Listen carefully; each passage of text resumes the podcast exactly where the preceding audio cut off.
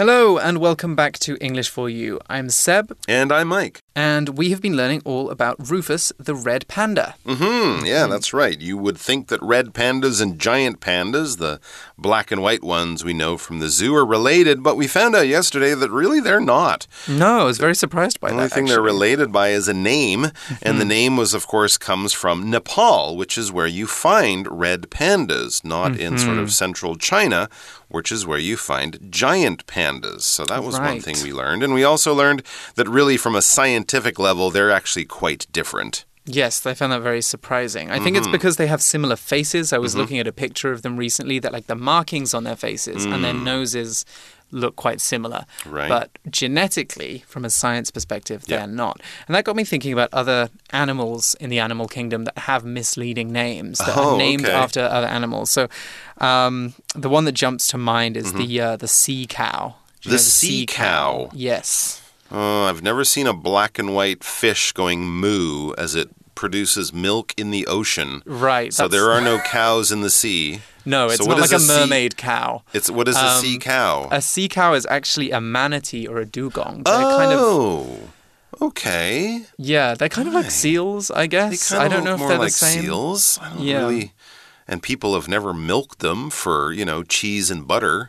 As No, they haven't, but they're very very slow. They're very slow. Yes. Huh. well, Um, maybe that's why. Or maybe someone saw them eating uh, some seaweed once, and the way they chew reminded them of how a cow chews its food. I don't know. That's an Hmm. Interesting one. Yeah.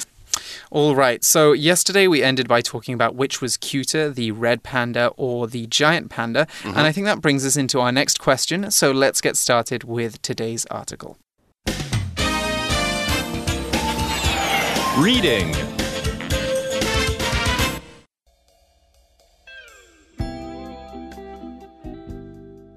The Red Panda Fact File.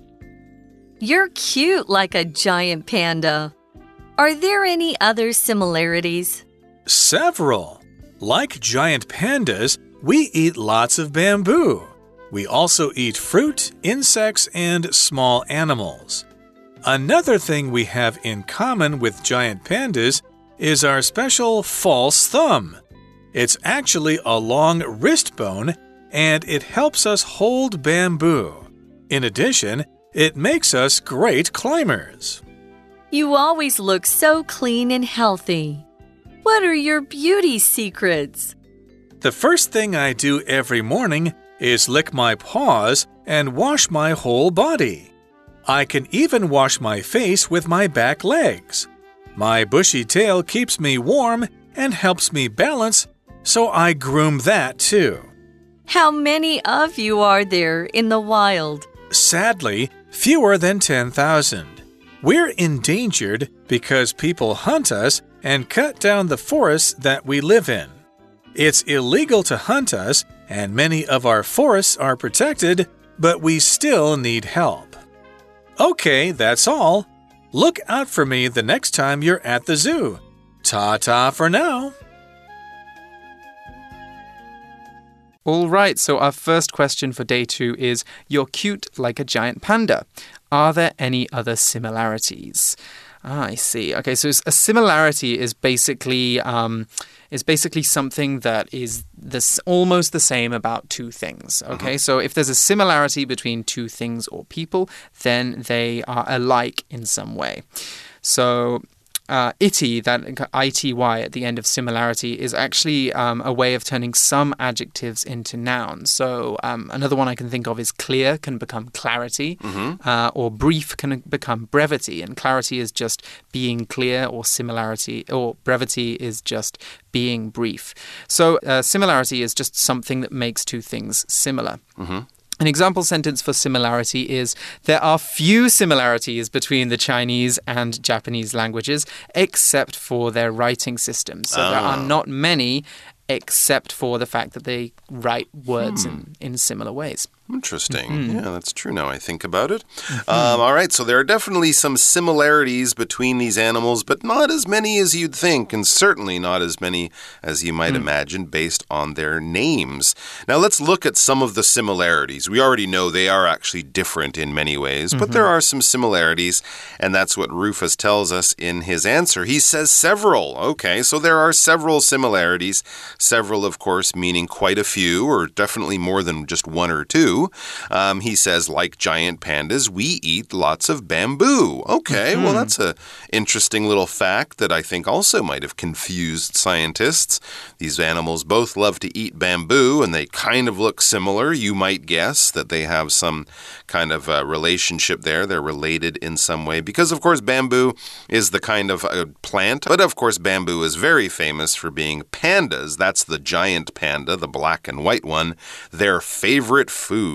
Bamboo is used for all sorts of things. I think you can make paper from it, you can make mm-hmm. utensils from it, you can make all sorts of things from bamboo. It grows very quickly and it is used in all sorts of ways. And I guess, yeah, it grows, of course, in China, but okay, yeah, near the near the Himalayas and in southern China and in Nepal, you can probably find bamboo lower down on the mountainside. Mm-hmm. Here's an example sentence The birds built a large nest in a forest of bamboo. It's hmm. probably a good place to hide your nest. Yes, it is. Uh, so the article continues We also eat fruit, insects, and small animals, so other things that the red pandas eat. Well, interesting. Yeah, I think giant pandas, they prefer bamboo, hmm. but they must be able to eat a few other things. But hmm. I think they're quite picky, though. Hmm. Bamboo is certainly their number one, two, and three favorite food. But being bears, they do probably eat insects and small animals and things like that. But think about it bam uh, a panda's pretty lazy. I can't imagine it chasing a mouse through a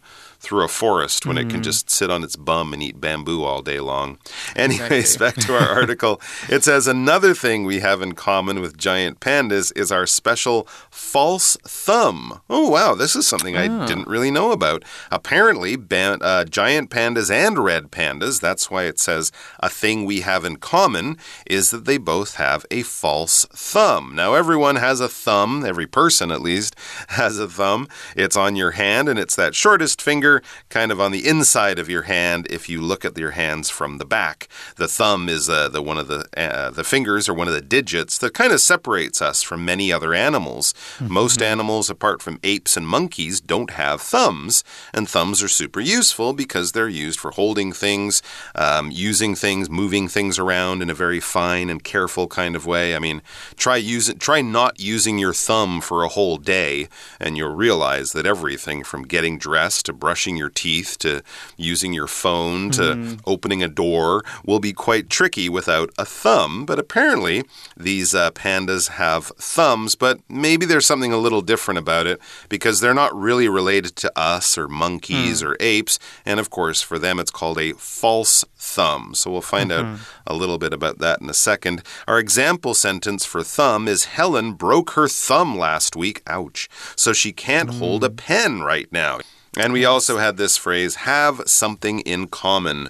When you have something in common with somebody, that basically means there's some kind of connection there. Maybe there's a shared history, a shared experience. Maybe you both look similar in some kind of way or uh, have the same hobbies or interests. But, you know, there's some kind of connection. When we make friends, when we meet new people for the first time, it's nice if you can discover that you have something in common. Oh, that's your favorite band. That's my favorite band. Or, oh, you lived in Europe for a few years, so did I. Mm, we have that in common. Exactly. Uh, so a false thumb means that it looks like a thumb, Right. but it's not actually a thumb. In fact, the article says it's actually a long wrist bone and it helps us hold bamboo. So I guess I was wrong in day one when I said that they have thumbs. Maybe raccoons are like that as well, because I always thought hmm. raccoons had thumbs too. Hmm. But no, in the red panda's case, it's a wrist bone. Now, the wrist is the part of your body between your hand and your arm. It is a joint, I guess we could say. So, mm-hmm. a joint is basically any point on your body where which you bend to do things. So, your shoulders, your your wrists, your your elbows, these are all points which you bend to be able to to use your arms, to use your legs. Mm-hmm. And so uh, the wrist is is also a very important part of your of your body. And we've got an example sentence here. Agnes hurt her wrist when she fell down while skiing. Ah, I, that happens a lot actually, Hmm. especially to people who ski, I think, because whenever you fall over, you might put your hands out to Yep. protect yourself, and your wrist is going to be the first thing that hits the ground. That's so when right. you hurt your wrist, you can't really do much with your hand. In addition, back to the article, it, this is the false thumb, this long wrist bone that we're still talking about. In addition, it makes us great climbers. Oh, okay. So, in the same way that they can hold on to a, a, a stalk or a piece of bamboo, they can use their false thumb also as a way of climbing up things, maybe climbing up bamboo or small trees to get out of danger or something like that. So, in addition, we see that phrase at the beginning of the sentence. Basically, that means that um, here's something that's also or extra or hmm. and. So, we're adding a point that's related, that has the same idea, that has a connection of some kind. If someone says, What did you do on the weekend? you can say, I saw a movie, I went to my grandmother's house. In addition, I studied for my math test next week. So, we're just kind of mm-hmm. making a list of things that you did, and you're kind of tagging this on at the end to kind of say, oh, one more thing, and also this thing as well. Mm-hmm. Exactly. We're adding something onto the end. So next we've got this grammar point. Uh, in addition, it makes us great climbers. Now, the key word here is make. We know make mainly as uh, you know a verb to construct something, to form something, but here we're talking about forcing an outcome or causing something to happen. So how we you, we create this grammar pattern is we have the subject, so I, me, you, she or, or whatever, it could be the red pandas here. Then we have make, and then we have our object and the object complement. Now, the object and the object complement the cause, the outcomes, right? So, in addition, it makes us great climbers. Here, it is our false thumb and our tail, sorry, it's our tail that gives us balance, and that makes us great climbers. The object and the object complement are us and great climbers. So, because of our tails, we can climb very well. Uh, another good example we could use could be the hot weather in Taiwan makes it difficult to go outside during summer. So, here, because the weather is hot, it is unpleasant or uncomfortable to go outside during summer. so the next question for Rufus is You always look so clean and healthy. What are your beauty secrets? All right. The answer is the first thing I do every morning is lick my paws and wash my whole body. All right. And Here we have this word paws, which is a great word to know when talking about animals. People, and we could say some other animals, we might say have hands and feet, right? Your hands are on the ends of your arms, and your feet are on the ends of your legs. But for animals that walk on four legs, like cats, dogs, things like that, even up to lions and wolves, big scary animals on four legs, we would call their hands and their feet paws. We don't make a difference between um, the front and the back, except by saying front paws and back paws. But basically, when we use this word paws, we're talking about the hands and feet of certain types of animals. Now, these paws usually have pads on the bottom, like a dog or a cat. But we wouldn't use this word paw, for example, a horse or a cow. That would be a different kind of word, and certainly even more different animals like birds, we wouldn't use this word. So if we're thinking of paws, we're thinking of things like bears, cats, dogs, animals like that that walk on their hands and their feet. But of course, since they're animals, we call those things paws. So, what is it to lick? It's to stick out your tongue and kind of wipe it across something. What do you lick? Well, you might lick your hands if you've been mm-hmm. eating sticky food or something like mm-hmm. that. Lick your fingers. Greasy, sticky food. If you uh, if you're cooking or making a cake and you get some sugar on you, you might lick it off. And of course, ice cream. Ice cream is the mm. one food that I think everybody would lick as they are eating it. You don't necessarily chew your ice cream. That would be weird. You're mm-hmm. licking your ice cream off the ice cream cone or off the spoon or something like that. Now, most people, well, we don't lick much um, except food, but of course, in the mm-hmm. animal world where they don't have washcloths and soap and bathrooms, they lick things a lot more than we do. For example, mm-hmm. Alice licked the ice cream and enjoyed the sweet taste of vanilla. Okay, so our next. Uh, oh, no, continuing on with Rufus's response. I can even wash my face with my back legs. Okay, so base. that's a good trick. That is a good trick. Yeah. My I cats I can can't touch do, my face with my my, back my legs. cats can't do that. They use their front legs. Yes, yeah. I was going to say with my back legs, but I guess I only have one pair of legs. Because when we're talking about back legs, we normally mean an animal with four with four legs, some front legs and some back legs. true. So Rufus is saying he can use the ones at the very back by his tail to wash his face, which is a pretty great trick. Hmm, yeah, that's pretty cool. And there's another area that he wants to keep nice and clean. It says, My bushy tail keeps me warm and helps me balance, so I groom that too. Mm-hmm. Sounds like red pandas and cats actually are quite similar in that they do spend a lot of time of their day cleaning and licking themselves Mm-hmm. and stuff for different reasons. In this case, having a nice bushy tail is a very useful thing for a red panda. When something's bushy, it just kind of has a lot of uh, hair on it, and the Mm. hair kind of puffs out or sticks out, like you might imagine uh, hair. bushy hair on your head. Bushy hair in your head means you have quite a lot of hair, and it's probably curly. This isn't long hair that flows down your back like a golden river of hair. No, this is hair that kind of sticks out in all very in all directions. If you push on it, it kind of bounces back like a bush. Um, so the uh, bushy tail, I guess the red panda wraps it around itself when it's cold, like a scarf. That's what the bushy tail does. It's kind of like a blanket or a scarf, so that's important. And the tail, like a cat's tail or a monkey's tail or many animals that do that climb very well, they use the tail to keep them balanced or to balance themselves. When you balance, basically you stop your body from falling over when you're standing on a very narrow, a very um, sort of small area of, of land or a floor or something like that. Think of someone in the circus who walks across one of those wires and they stick their arms out, or they might even use an umbrella to mm-hmm. balance themselves. And if you've ever seen a cat walking along a narrow fence or something like that, you'll notice the tail kind of swings the opposite from the body. And this, like the arms of the person in the uh, circus, stops the cat from falling off this very narrow edge or something like mm-hmm. that. For example, the spinning wheels of a bicycle help to balance it while it is moving. Yeah. Mm, yeah, that's a good example. So, what we were talking about just now when we were talking about licking, um, I wanted to go back to that because we've got this other word here, groom. Um, and I think that is a good way of describing what the red panda is doing. So when we groom ourselves, we take care of our appearance, normally by licking ourselves or, um, you know, like rubbing our faces, our, our hands with our faces.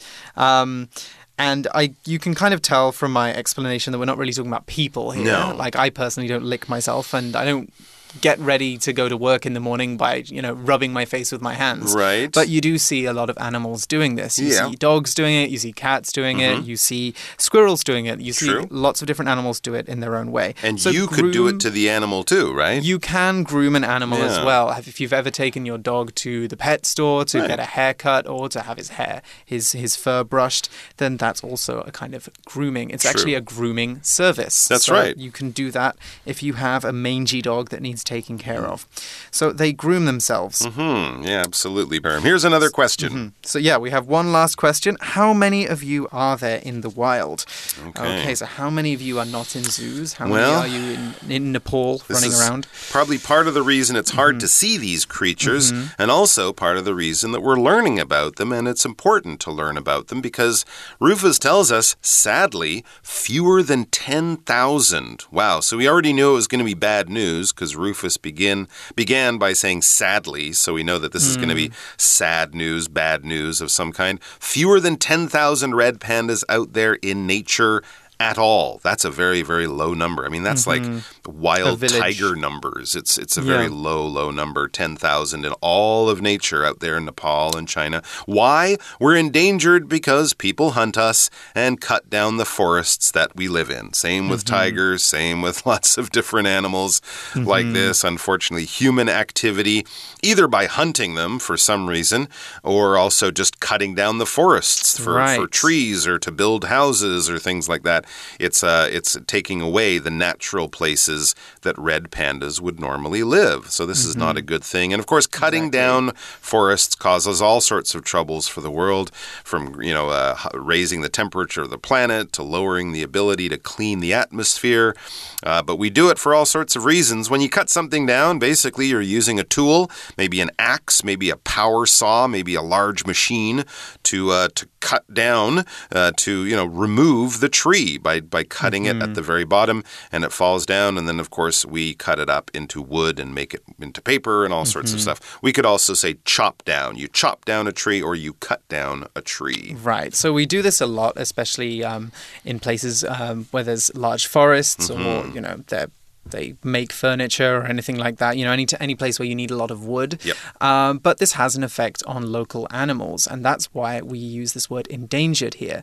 Now, endangered means um, an animal that may soon become extinct. That there's not many of left. Yep. So they said there's only there's fewer than 10,000 of these red pandas left. And I'm not really sure what the number needs to be, but I think when the number is very small, it's difficult for those animals to continue to maintain the same numbers, you know, Right. because they have to find each other, they have to breed. Like it's it's much more complicated than, you know, living in a in a nice house like we do as people. Uh, so they are endangered. There's a risk that all the red pandas will disappear one day. Uh, and when that happens, we say that they become extinct. When an animal is extinct, it doesn't exist anymore. The dinosaurs are extinct. Yep. Uh, the Tasmanian devil, I think, is one of the more recent animals to become extinct. It became extinct maybe 80 years ago. Right. And right now, Um, the white rhino is going extinct. I think there were Mm-hmm. three left. The male died. And there are two females left. And of course, with two lady rhinos, you can't make baby rhinos. So Exactly. it's gone beyond endangered and is basically extinct Yes, from now on. So we don't is. want the same fate to, uh, Right. to come to the red panda. And that's why we have this next sentence It's illegal to hunt us, and many of our forests are protected, but we still need help. Right. Often these, these issues are very complicated. It's very difficult to just, you know, make a law and expect there to be more pandas. So they still need lots of help. And that's why we're learning about them today. There you go. So we got to be a good friend to the red panda because Mm-hmm. red pandas need friends. And as Rufus finishes off his interview, he's got a busy day. He's got to go back and eat some bamboo. He says, Okay, that's all. Look out for me, he says. Look out for me the next time you're at the zoo. And then he kind of says goodbye in a very cool way TTFN, ta ta Mm-hmm. for now. In other words, bye bye. He's got to go. There's a there's some bamboo and a nap that he has to take care of. That's why he says that's all. When we say that's all, we're kind of saying, all right, that's it. We're finished. There's no more. You got to go home. You can't stay here. Something like that. So, uh, you know, Bye. have you finished your story? Yep, that's all. I've told you everything useful that that you need to hear about. Exactly. And Rufus says, Look out for me next time you're at the zoo. So when we ask someone to look out for us, we're just saying, Pay attention Mm-hmm. uh, and, you know, see if I'm there. You know, you could say, um, We're driving down Taiwan's east coast. So look out for some beautiful scenery. Oh, yeah, on the way. definitely. Keep your eyes Except on the window. Except if you're driving. Except if you're you're driving. Look If out you're for driving- big trucks. Yes, look out for big trucks. Look, look out for ocean. Dogs in the road. I Yes. don't know. Be, be aware of That's things. right. So to look out for something just means to be aware of it or to keep an eye open for it, we could also say as well. All right, that's all we've got time for today. We've got one more for you chat question though, so don't go anywhere. For you chat. All right, our for you chat question for today is what can we do to help endangered animals? Right, it's a big question. That is a big question. well, I think what, one of the things that we can do is just what we've done today and yesterday learn about them, right? If we Mm-hmm. learn about these animals, A, why they're interesting, B, what wonderful creatures they are, and also, you know, how beautiful they are, or, you know, the other facts like that, and also why they're in danger. I think that can really do a lot Mm. to, as long as people know about a problem. That's the only way they can start to take action about that problem. If you don't know about it, you can't do much about the situation. Mm, exactly. You need to you need to care about it, and you need to Yeah. see that it's a real a real risk. Exactly. Um, I would say another thing we can do is be careful about the amount of waste that we create, because maybe not for the red panda, but for a lot of animals in the sea, for example. I know that plastic pollution, uh, waste pollution, um, is one of the main things that is causing a lot of these animals to go extinct. So actually small things that you're doing in your daily life might affect the well being of animals on the other side of the planet. Very true. So- or, or if you're in Nepal, you know, mm-hmm. make an effort to try to find where the red pandas are. If the local people learn that, wow, Westerners, tourists from all over the world will come here, they'll spend money, they want to see red pandas, mm. maybe that will give the local people, the local governments more reason to do something about it, building mm-hmm. some, you know, proper places, some sort of zoos and, and animal centers for red pandas in order to actually protect them. If they realize we can make more money by keeping the pandas alive than we can by killing them or chopping down their forests and selling the wood, then we're going to protect the forest because we'll protect the panda and tourists will come for many, many years. So that would be a hmm. great solution for everyone, really. That is very, very true. All right, that's all the time we have for today, but we will be seeing you later in the month with more interesting articles. So until then, bye bye. Take care. Vocabulary Review Similarity. I can tell that Brian is your brother. You share many similarities.